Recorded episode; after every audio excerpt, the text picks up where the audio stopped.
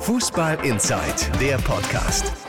Bei den BVB-Fans dürfte schon die ein oder andere Träne geflossen sein, als sie dieses fulminante 3 zu 0 vom FC Liverpool gegen Manchester City verfolgt haben. Denn der Trainer von Liverpool ist der ehemalige Dortmund-Trainer Jürgen Klopp. Und ja, nach dem 0 zu 6 in München und diesem, ja, dieser enttäuschenden Saison in diesem Jahr wünscht man sich ihn wahrscheinlich an so mancher Stelle zurück.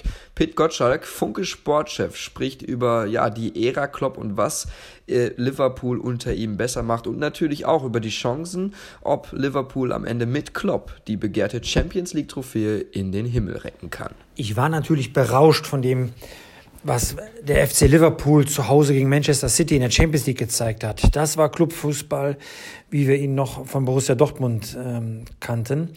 Äh, schnell nach vorne, zielstrebig in die, in die Mitte des Strafraums. Und was mir besonders ähm, gefiel, im Mittelfeld eine Giftigkeit, wie man sie beispielsweise bei Borussia Dortmund schon seit ewigen Zeiten äh, nicht mehr gesehen hat. Also Borussia Dortmund äh, wird der Kloppzeit noch nachtrauen, wenn sie so ein Spiel sehen. Ähm, das ist äh, fantastisch gewesen, was Liverpool gezeigt hat. Mir hat das sehr, sehr viel Spaß gemacht. Das 3 zu 0 bedeutet, äh, dass äh, Liverpool äh, fast im Halbfinale steht. Nächste Woche fehlt da die Entscheidung. Und ich werde dann oft gefragt, kann Liverpool sogar ähm, die Champions League gewinnen? Ja, erstmal, wenn ich es genau wüsste, dann würde ich sofort darauf wetten und wahrscheinlich sehr reich werden. Ähm, aber die Chancen stehen natürlich gut. Wenn man im Halbfinale ist, äh, dann äh, sagt man, hat man einiges schon geleistet. Und Manchester City, äh, sagt man ja so, spielt momentan den besten Fußball in Europa. Und Liverpool hat es geschafft, äh, der Mannschaft von Pep Guardiola die Grenzen aufzuzeigen. Kein Trainer hat äh, bisher so gut gespielt gegen, gegen Guardiola-Mannschaften wie eben Jürgen Klopp. Insofern, äh, ja, Liverpool kann die Champions League gewinnen. Ich glaube aber nicht, dass von den vier Mannschaften, die dann im Halbfinale stehen, Liverpool der Favorit ist. Da hat mich noch mehr beeindruckt, wie clever Real Madrid mit Ronaldo äh, gespielt hat.